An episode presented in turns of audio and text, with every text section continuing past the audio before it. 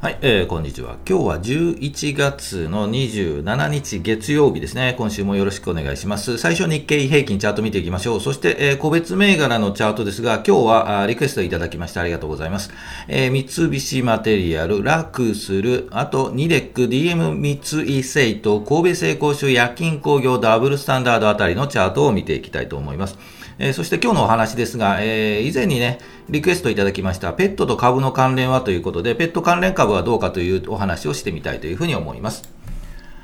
はい、えー、このチャンネルはスイングトレードを基本にしています。同意づきそうな銘柄を上げてチャート、日足のチャートを見ながらこのあたり売りかな、このあたり買いかなというお話をしていきますので、えー、興味があればよろしくお願いします。チャンネル登録もよろしくお願いします。それでは行きましょうか。はい、えー、まず日経平均からいきましょう。前場を終了しまして、日経平均は前日比、先週金曜日ですよね、金曜日の終値と比べると、マイナス145円82銭安ということで、えー、前場は終了しています。そして日経平均株価は3万3000 479円71銭なので、3万3500円をちょっと切ったところで動いているという状況ですね。それではチャート見ていきましょう。はい、えー、日経平均、日足のチャートになります。今日ここですよね。えっ、ー、と、まあ、赤いのを引いているので、より月は高く、引けはちょっと安いところで推移しているというところです。えー、ずっとね、もう話ずっとしているんですけど、どこで安くなるの、どこで下がってくるのというお話をずっとしているんですが、えー、題名にも書きましたが、そろそろ、はい、えっ、ー、と、一服間上昇しているんですけど、一服間に入るタイミングなんじゃないかなと。いうふうには見ています。ですので、そろそろ狙っていきたいというふうに思います。で、予定で言うとですね、もう本当この先週ぐらいなんか高いところで推移うろうろしててね、3万3500円とかね、3万3700円、600円というところで先週ぐらいずっと推移していたので、えこう横横が続くとですね、本来ならもうぐーっとね、予想で言うとぐーっともっと下がって、今日あたりもっと下がって3万2900円とかね、そのあたりになっていてもおかしくはなかったと思うんですが、まあそういうね、高いところを作っていると、余計こう押す、うん、ぐっと下がってくるタイミングが遅れて、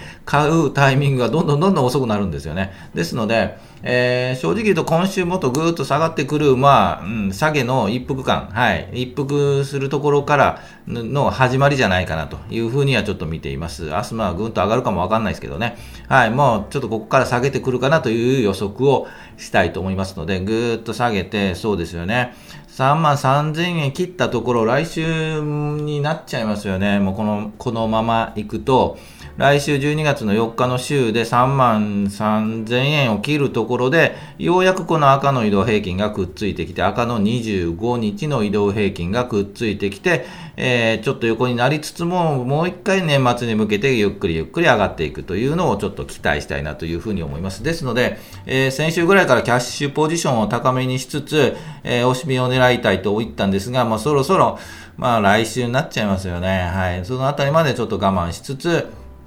えー、来週ちょっと切り返したところから年末に向けてちょっと買っていきたいなというふうには思います。なので我慢我慢というところかと思います。はい、えー、それでは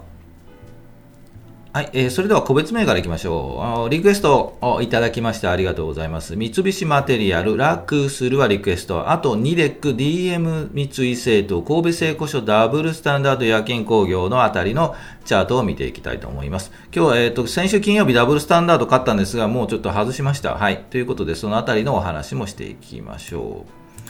えー、それでは行きましょうか。えー、っと、行きましょう。はい、えー、っと、三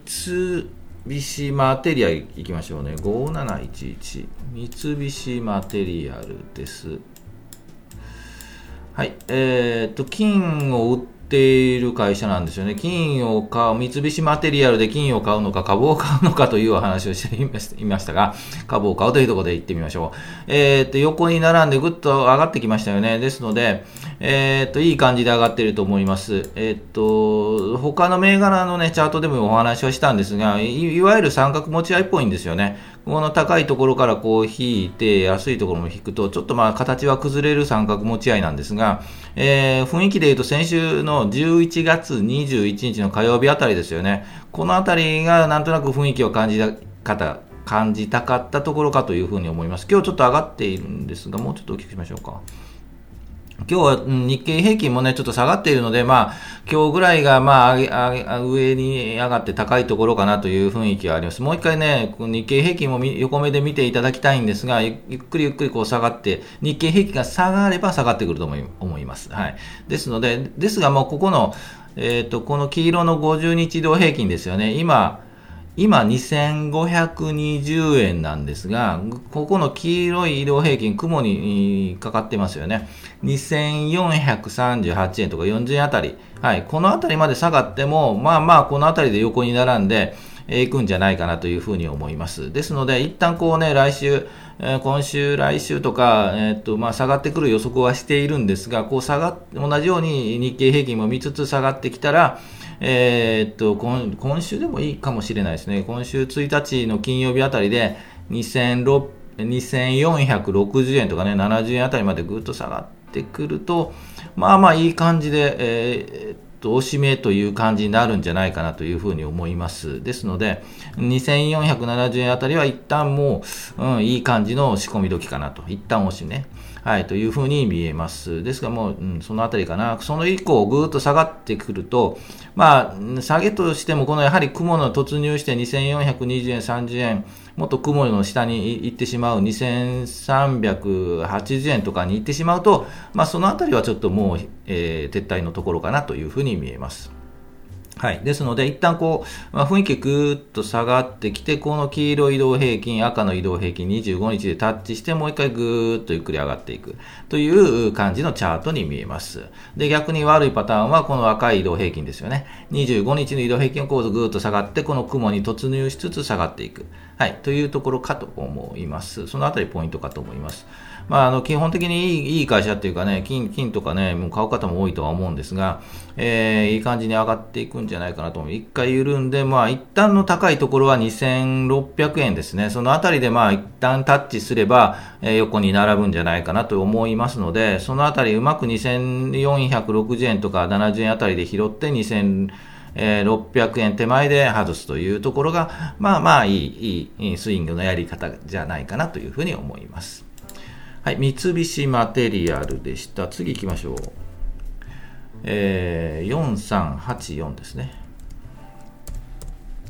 楽する行きましょう。印刷のアウトソーシングの会社ですね。えー、っと、そうですよね。いい感じで戻ってきてますよね。えー、もうちょっと大きくしましょうね。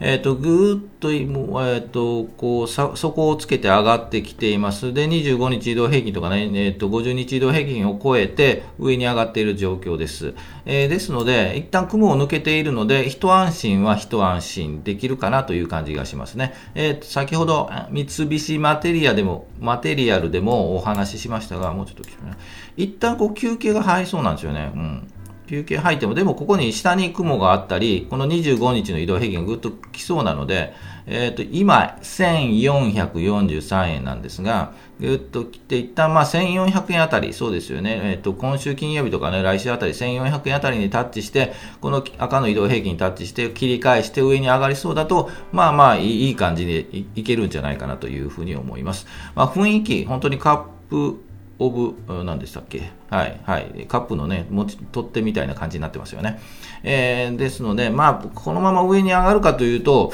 うん、もう、ま、毎回言うんですが、日経平均で休憩しそうな感じをちょっと予測するので、まあ、一旦休憩しそうかなというふうに思います。25日移動平均タッチするあたりが一つのポイント。うん、大体1300円、1400円、1400円ですね。1400円あたり、えー、今週の金曜日とか、そのあたりが一つのポイントかなというふうに思います。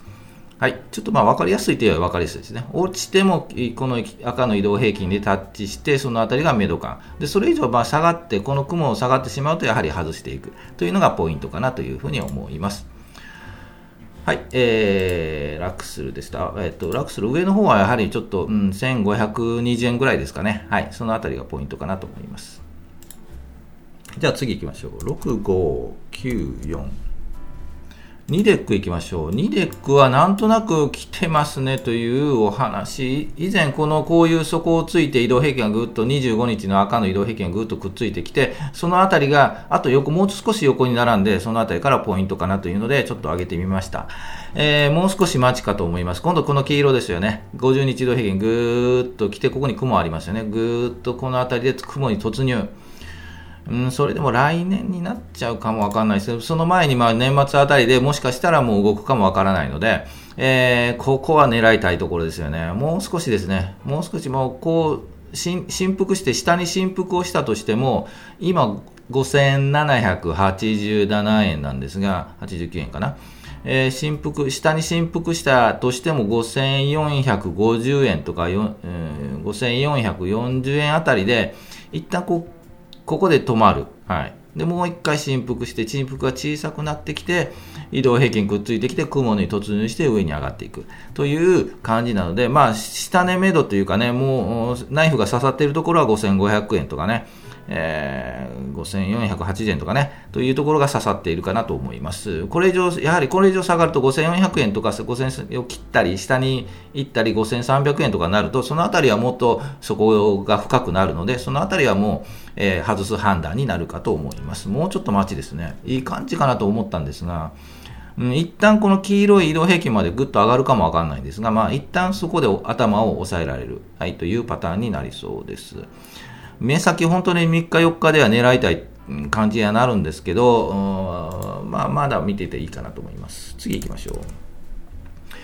DM 三井製と行きましょう。三角持ち合いですよね。えっ、ー、と、三菱マテリアルでもお話はしましたが、うん、これも一旦、前回もお話しましたね。この高いところぐーっと引く、低いところぐーっと引く。そろそろピンと来ても、ピンといきなり、えー、寄り付きから窓を開けて高いところを作ってもおかしくない。はい、チャートに見えますので、ぜひね、これは見たいな。もうちょっとやはり、この雲、本当こう、あと今週ですよね。今週この上にちょっとぐらい行くかどうか、もうちょっとお聞きしましょう。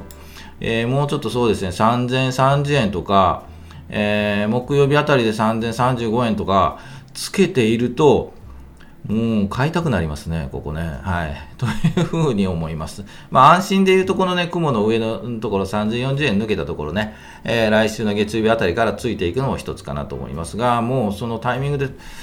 これは見たいですよね、本当にね。これ買ってみたい感じがしますね。日経平均がね、向こうぐっと下がってきているので、それがちょっと気になる、下がってくる予測はしているんですが、そこがちょっと、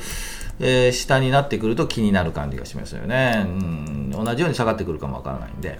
はい、えー、神戸製工場行きましょう。これももう、もうすぐですよね。えっと、気になるのはこの上の赤、黄色の50日移動平均ですよね。ぐっと頑張って上がって赤の移動平均より上に来ているので、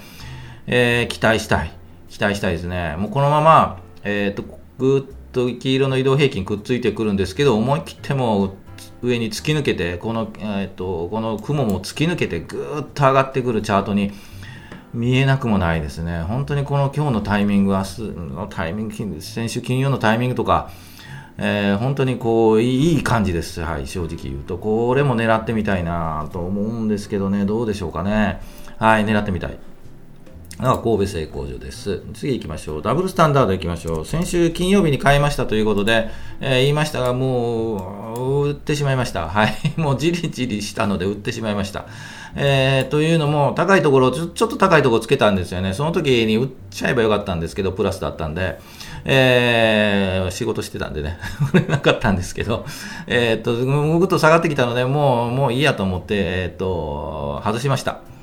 うん、ちょっとやはり、えっと、銘柄的にもちょっと怪しいではないですが、あまりこう動きの激しそうな銘柄でもあり、下がったらガンと下がる感じの銘柄だったので、銘柄と判断したので、えー、ちょっと今回は外しました。もう正直、えっと、この金月で割とまあまあ取れたんですけど、タイミングが本当に間違えた。という形になります。ちょっともう少し、ちょっと早かったかな。一旦こう休憩して、この、うん、12月の1週目、2週目ぐらいの方が良かったかもわからないですね。ちょっと反省したいと思います。はい、えー、次行きましょう。5480。夜勤行きましょうか。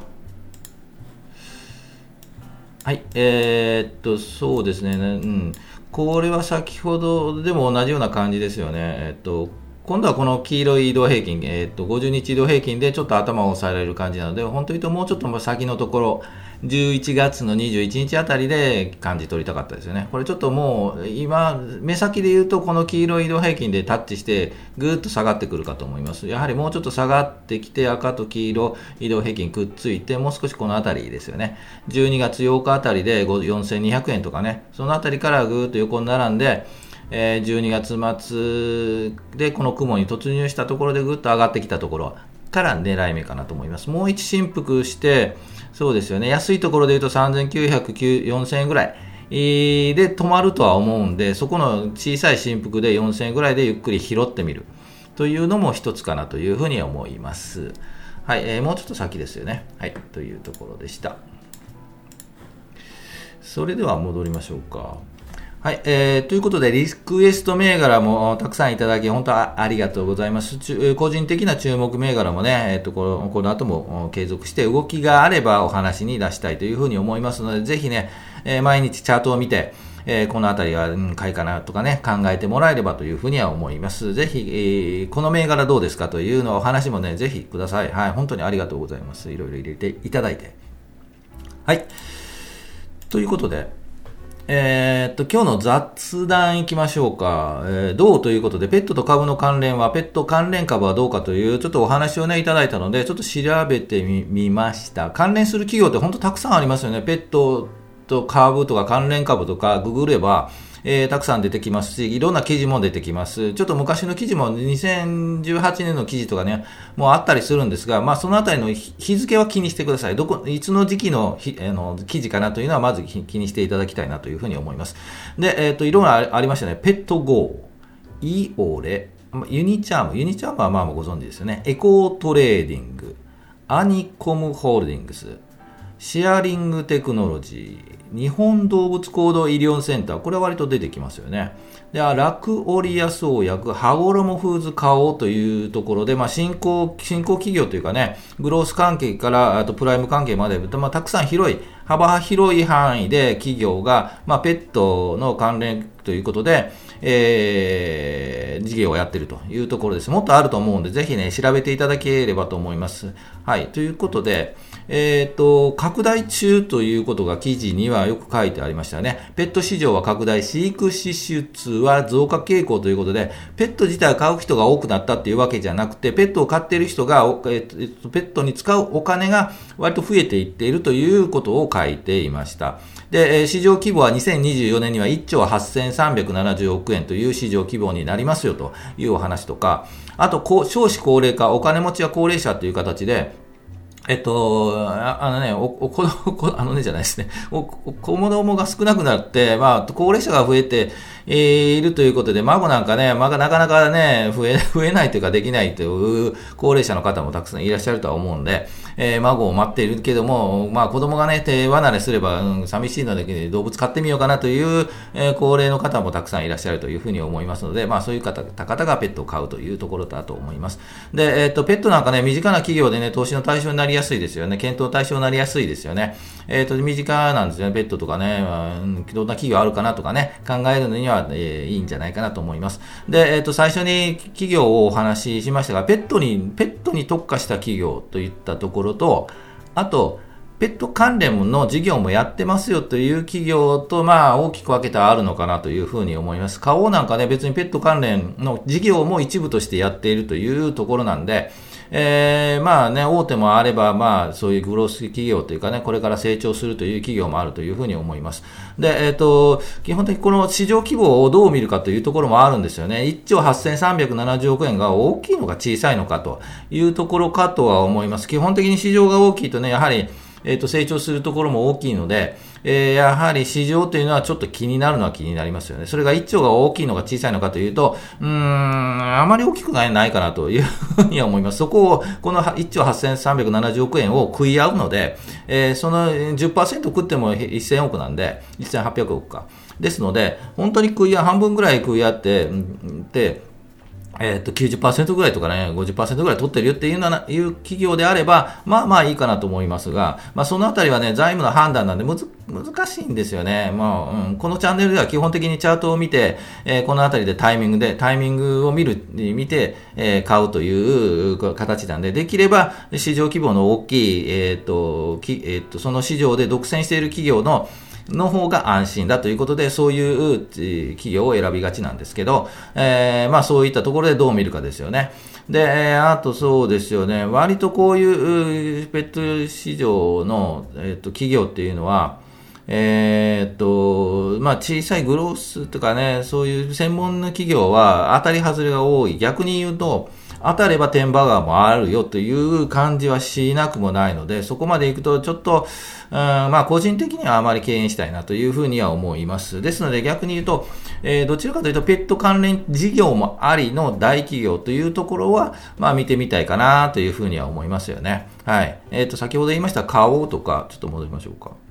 えー、顔とかユニチャームですよね、まあ、このあたりとか、ハゴロモフーズはやあの食品なんで、えーとまあ、えーと、ペット関連の食品も作っているということなんだと思います。えー、ということで、まあ、うん、安心は安心ですよね。ペットといっても、まあ、一部はやっているので、ペット関連の事業がいまいちでも、他の関連事業で、まあ、儲ければ、そのまま株価はそんなに安定しているということなんで、その辺は安定ですよね。で、あとチャートを見てタイミングを測るというのが、だと思います。あと、この、まあ、シェアリングテクノロジーと日本動物行動医療センターなんかも、まあまあ有名ではあるんですが、えー、とどちら医療センターなんかあまりこうニッチではないですよね、関連スペットの関連としては、えーまあ、医療関係なんで、ちょっと毛色が違いますよね。そういったところではまあまあいいんじゃないかなと思います。このラクリ、ラクオーリア創薬もそうかもわかんないですね。はい。というところかと思いますので、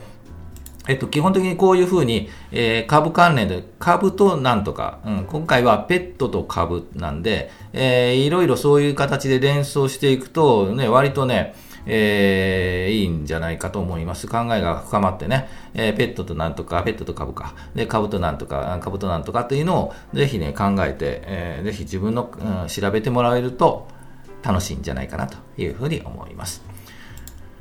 はい、えー、ということで、こういう雑談のテーマをもう書いていただければね、えっ、ー、と、まあ、経験というかね、考え、個人的な考えなんでね、えー、お話をしたいと思いますので、よろしくお願いします。はい、えー、最後行きましょう。株価は期待版、願、言えてない。株価は期待願望、お祈りではあなたが祈っただけでは上がらないので、ぜひ、この動きを示すチャートを見て判断するチャートに強くなって投資に強くなるのを目指していますので、よろしくお願いします。平日12時ぐらい。全場終了後に収録配信は、えー、今週始まりましたよね。今週もぜひね、よろしくお願いします。もう12月ですよね、今週からね。えー、年末、年末、今年どうでしたかね。はい。ということで頑張っていきましょう。それでは、お付き合いありがとうございました。今週もよろしくお願いします。